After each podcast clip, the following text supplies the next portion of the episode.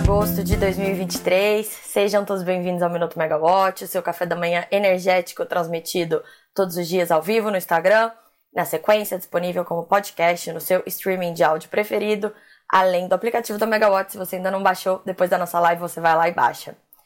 Eu sou Camila Maia, jornalista da Megawatt. É, o nosso boletim de hoje vai falar, é claro, aí da renúncia do presidente da Eletrobras, Wilson Ferreira Júnior, pegou todo mundo de surpresa ontem. É, a gente também tem é, notícias sobre. A gente tem atualização de dados aí sobre a eólica offshore, balanços que saíram ontem, a agenda do dia. Mas é, ao invés de começar falando de Eletrobras, que era o que eu iria começar agora, né? Tô aqui preparando o roteiro do minuto e tô vendo muita gente comentando que tá faltando energia, me perguntando. Opa, desculpa, gente. Voltei, voltei. Desculpa. Bom, tava aqui preparando o roteiro do minuto, muita gente me perguntando a respeito é, de um possível apagão.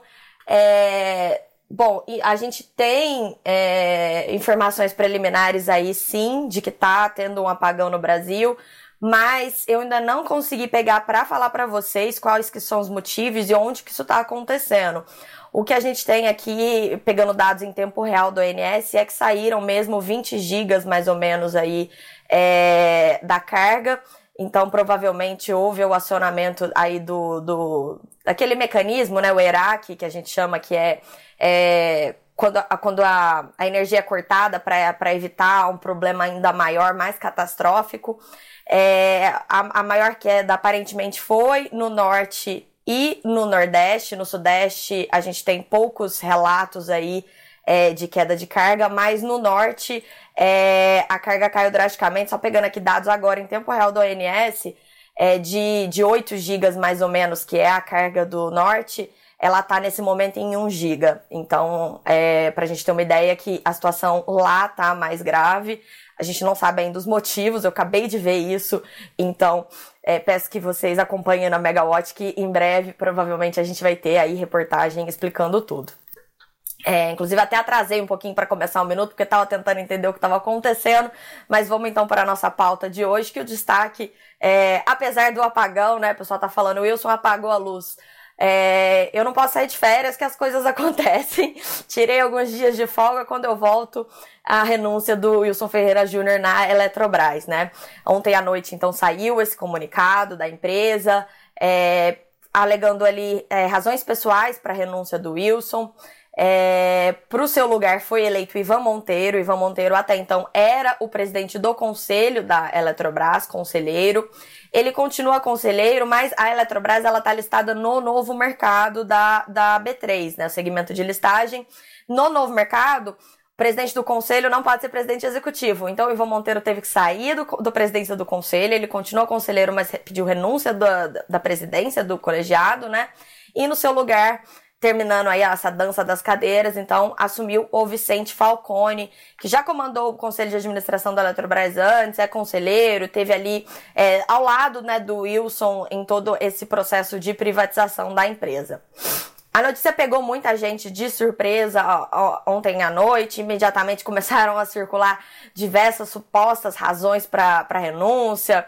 É, a renúncia foi interpretada no mercado como uma demissão do Wilson, já que não houve um processo de sucessão e o novo CEO ele não foi anunciado de forma interina, ele foi anunciado como novo CEO. A gente ainda não tem a confirmação a respeito disso.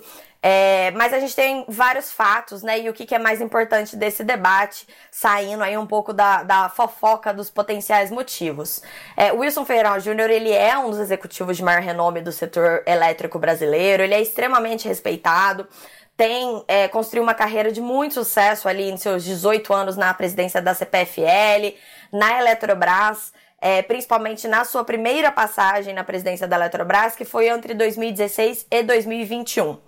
É, quando o Wilson era presidente da CPFL, ele também já era conhecido como um líder habilidoso, né? No trato com o governo, inclusive.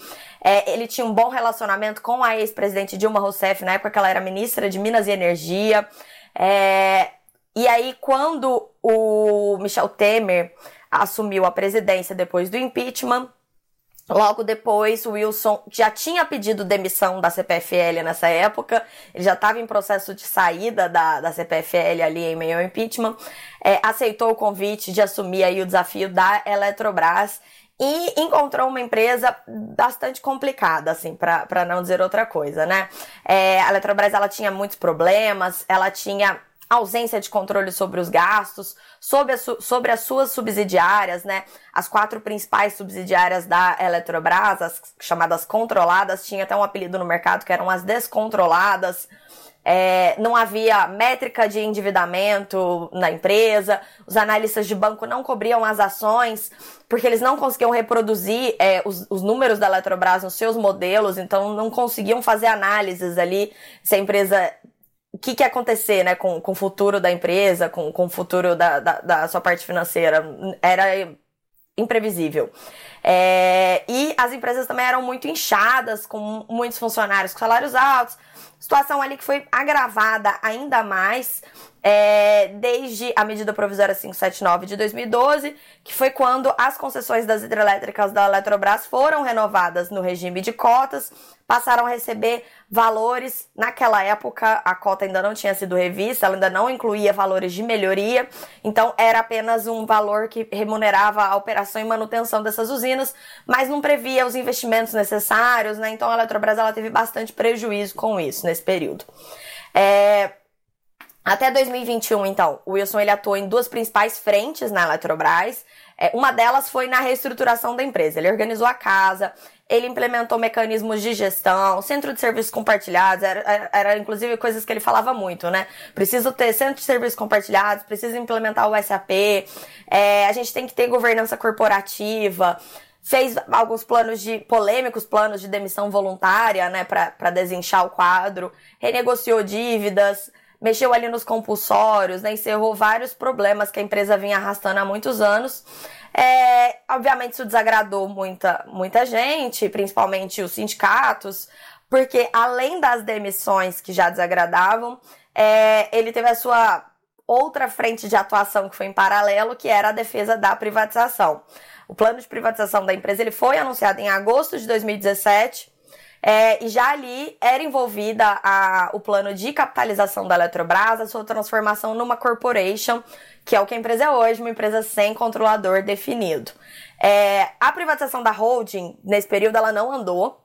É, houve várias tentativas ali, depois mudou o governo, continuou sem andar, mas em paralelo o, o Wilson ele conseguiu conduzir as vendas das, de, de, de dezenas de subsidiárias da empresa, a chamada Sociedade de Propósito Específico, a SPS, né? Isso era outra coisa que ele falava muito nas vendas das SPS.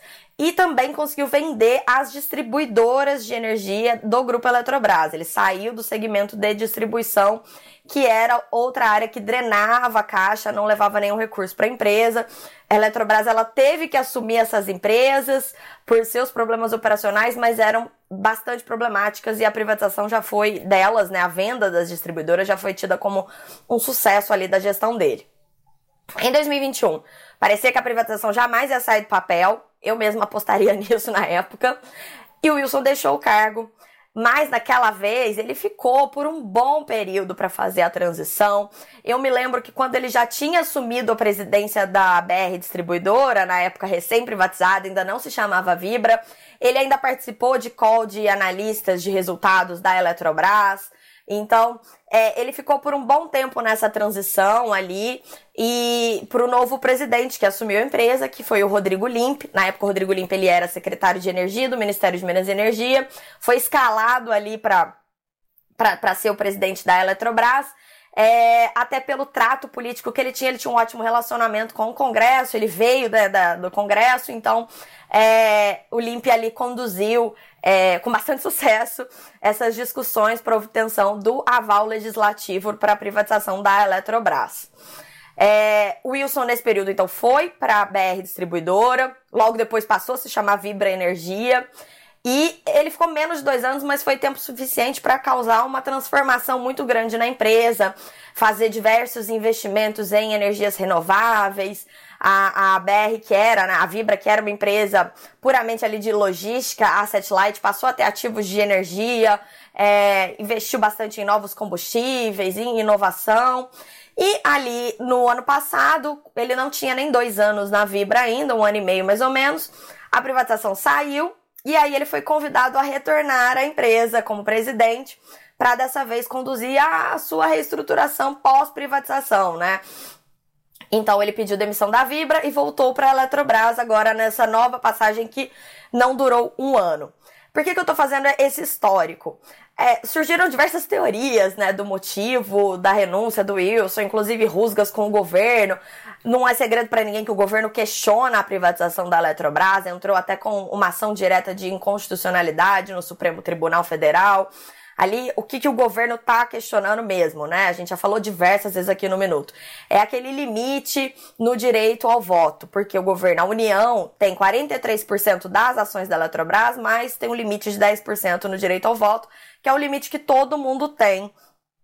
É, inclusive é um limite que é previsto, esse, esse, limite né, do direito ao voto, para garantir que a empresa não tenha ações tomadas por um controlador, é, é comum Existem diversas empresas no Brasil e no mundo e é previsto na, na legislação. Mas o governo questiona, né? O governo Lula questiona essa, esse limite e começou a fazer diversas pressões em cima da empresa, alegando ali que esse direito de acionista está sendo cerceado. É... Desde o começo do ano, circulam então notícias que a Eletrobras poderia fazer algum tipo de acordo com, com o governo, é, liberar a eleição de mais um, de um conselheiro pela União, né? Indicação de dois conselheiros pela União em troca da redução dessa pressão, né? Mas é, se tem uma coisa que o Wilson é muito bom em fazer é nesse trato político. Ele nunca foi pro embate público contra o governo em nenhum momento, mesmo diante de todas essas pressões. Pelo contrário, ele sempre se conduziu ali saindo pela tangente quando esses assuntos vieram à tona. Mas a gente sabe que houve embates é, no conselho de administração da companhia. E aí eu vou citar aqui o relatório do analista Antônio Junqueira do Banco City, que ele publicou nessa manhã falando sobre a demissão do Wilson. Achei muito interessante, bem pragmática a análise dele, porque ele apontou uma coincidência. É, o Wilson ele teve passagens muito longas pelas empresas que ele comandou, exceto a Vibra e a segunda vez na Eletrobras. E o que, que as duas têm em comum? São corporations. É, antigamente, CPFL e a Eletrobras estatal eram empresas de dono. Então, a gestão da empresa, ela tinha de fazer relacionamento com o dono da empresa. No caso de empresas sem controlador definido, como é o caso da, da Vibra, o caso da Eletrobras hoje, né? É, essas empresas, elas têm conselhos de administração muito atuantes e muito demandantes. Então, é, no caso da Eletrobras, o Junqueira até lembrou que o Conselho de Administração da Eletrobras ele se reúne quase que semanalmente desde a privatização. São muitas cobranças ali para a gestão da empresa, né? Isso é esse, esse, esse, conselho, esse conselho mais ativo, ele adiciona uma camada então de governança na empresa, que é muito bem-vinda aí do ponto de vista né, da governança corporativa, mas ao mesmo tempo pode gerar atritos, principalmente aí com a gestão e principalmente com nomes fortes de personalidade, como é o caso do Wilson.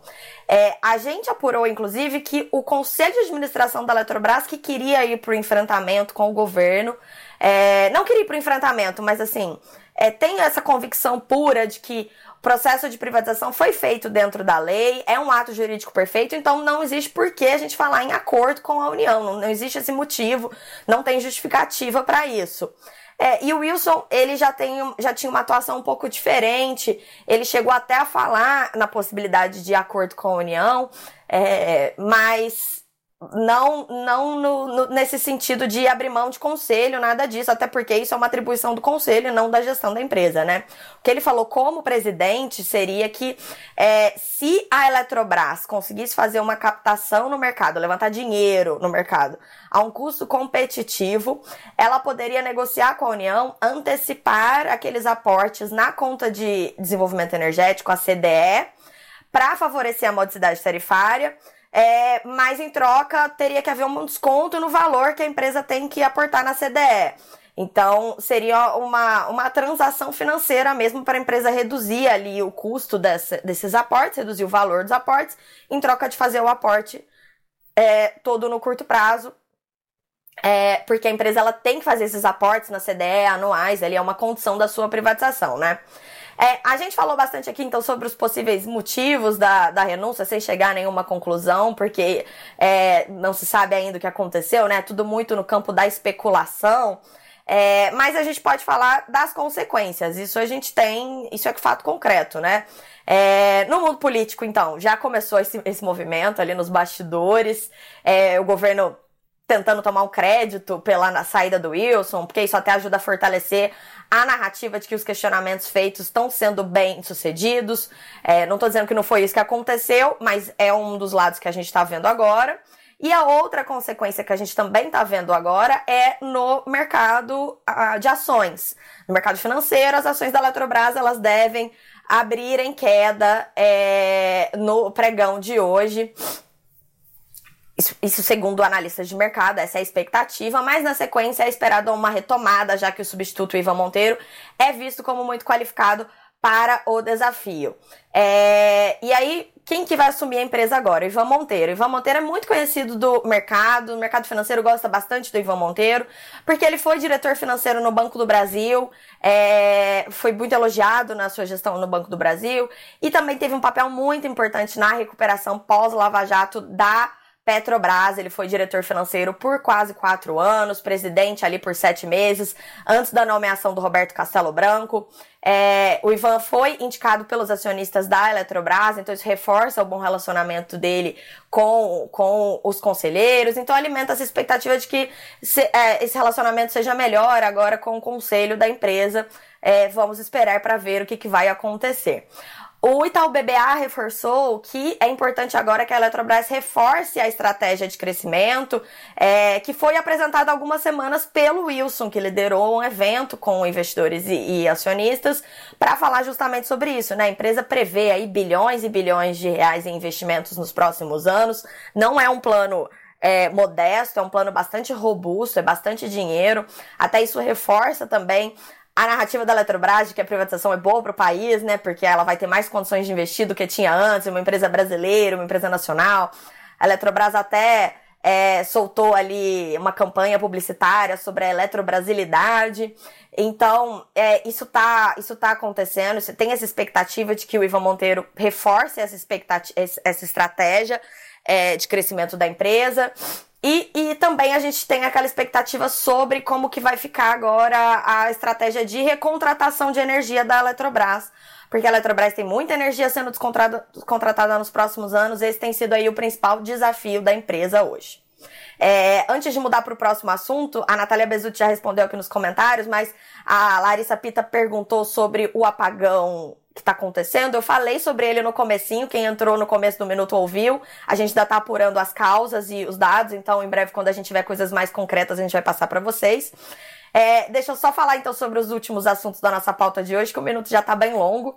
É, tem um assunto que é bem importante, então eu não poderia deixar de lado, que é a atualização do quadro de pedidos de licenciamento de eólica offshore do, é, que foram apresentados para o IBAMA, né?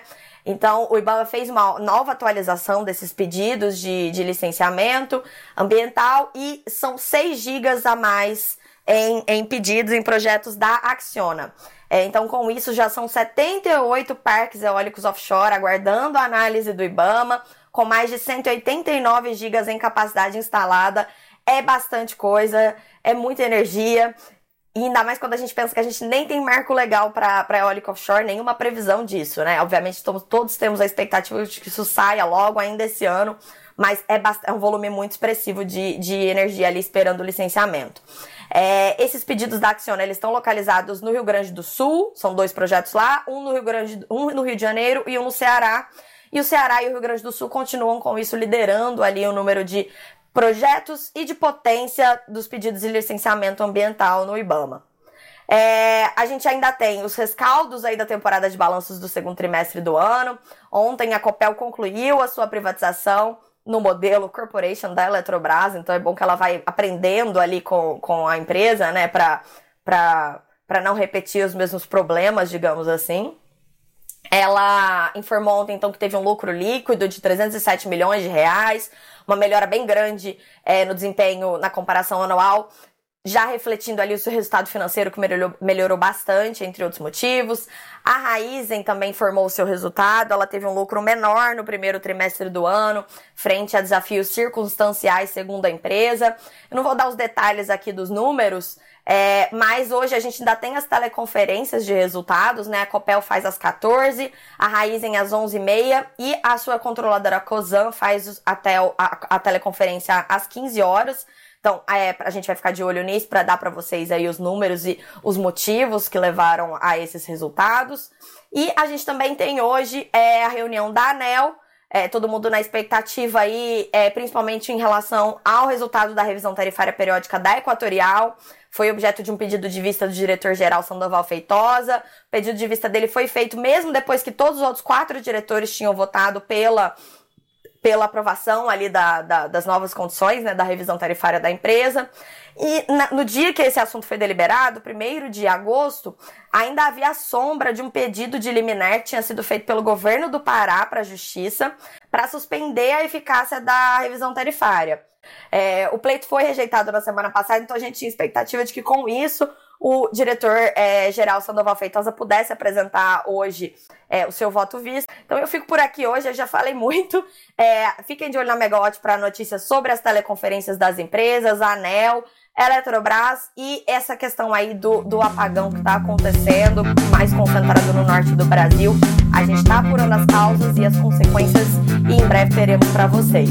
Um abraço, gente. Uma ótima terça-feira. Tchau, tchau.